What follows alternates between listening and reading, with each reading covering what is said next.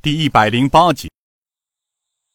残酷的现实让他明白了一个道理：人不能没有力量和果敢，不能没有信仰和胆魄。如果一生只活在懦弱与胆怯中，便会成为别人的奴隶，任人摆布。只有自己自身强大了，才能做自己的主人。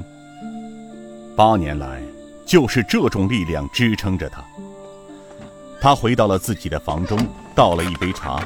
端着茶水来到窗边，但见天际边一钩新月，惨淡的将月光洒落下来，给浑浊的大地抹上一层水银似的幽光。他叹声吟道：“推荐枕梅唱小月，浮兰无钩冷寒冰，唯有耿耿对永月。”犹如南韵，泪红巾。他睡意全无，趴在窗栏上，仰看着在云中穿梭的月亮，进入了沉思。忽然，两个黑影从对面屋脊上快速的跃动着，轻功似是不弱。尹建平心想：这夜深人静的，还有夜行之人。他决定跟上去看看。于是。他吹灭了灯光，把袍子往腰间一别，纵身跃出窗外，脚尖在窗户台上一点，箭似的落在对面的屋脊上，闪电般的尾随两个夜行人而去。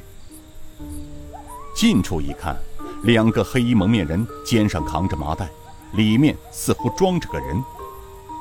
俩人轻功确实不一般，肩上各自扛着一个人，起落间。脚尖点在瓦上，仍然很轻。尹建平心想：夜深人静，这两个人只怕干不出什么好事来。他决定跟着他们，看看是什么人。两人虽说轻功堪称上乘，但他们并没有发现背后有人跟着。两个人穿屋过宅，半炷香的功夫，便来到了一座大院屋脊上。他们停了下来。稍吸了一口气，又背起麻袋，纵身而下，落到了院子里。尹建平也随之飘落在一处花台后面。屋内有灯光，窗户半开。尹建平靠了上去，往窗内看去，只见屋内六七个黑衣大汉正在屋内喝酒吃肉。其中一个人道：“老五、老七，他娘的！”酒还没喝完，上哪里弄来两个货色？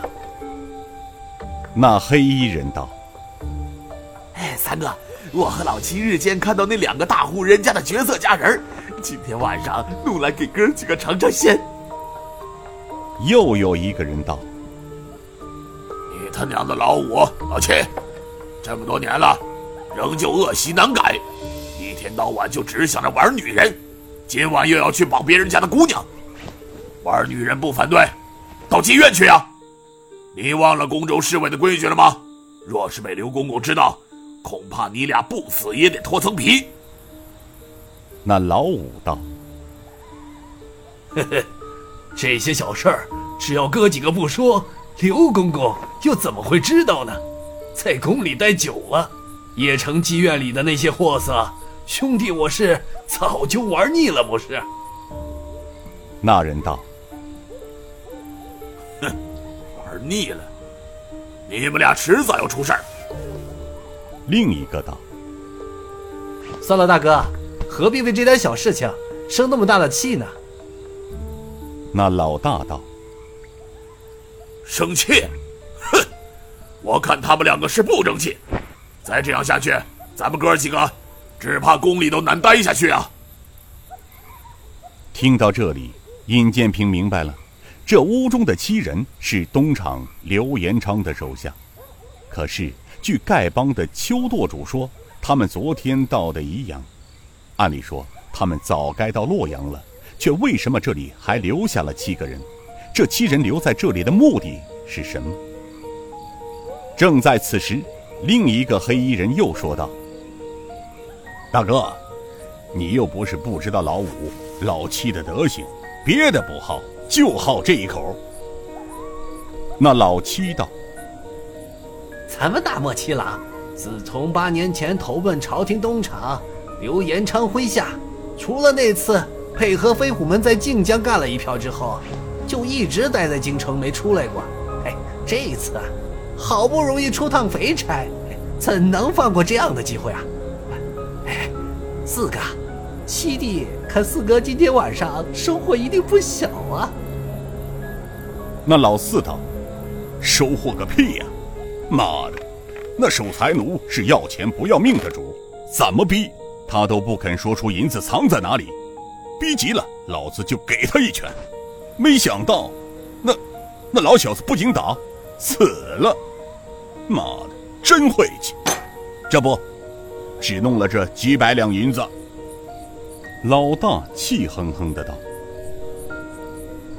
哼你们这帮孙子一个个的，老吴老秦早晚要死在女人身上，你老四也好不到哪里去，贪得无厌，早晚也会被黄白之物给压死。哎呦，大哥，你难道忘了，咱哥几个过去在大漠里，大碗喝酒，大口吃肉，那个时候过得无拘无束，自由自在，如今可倒好了，找了个被整天管束的婆家。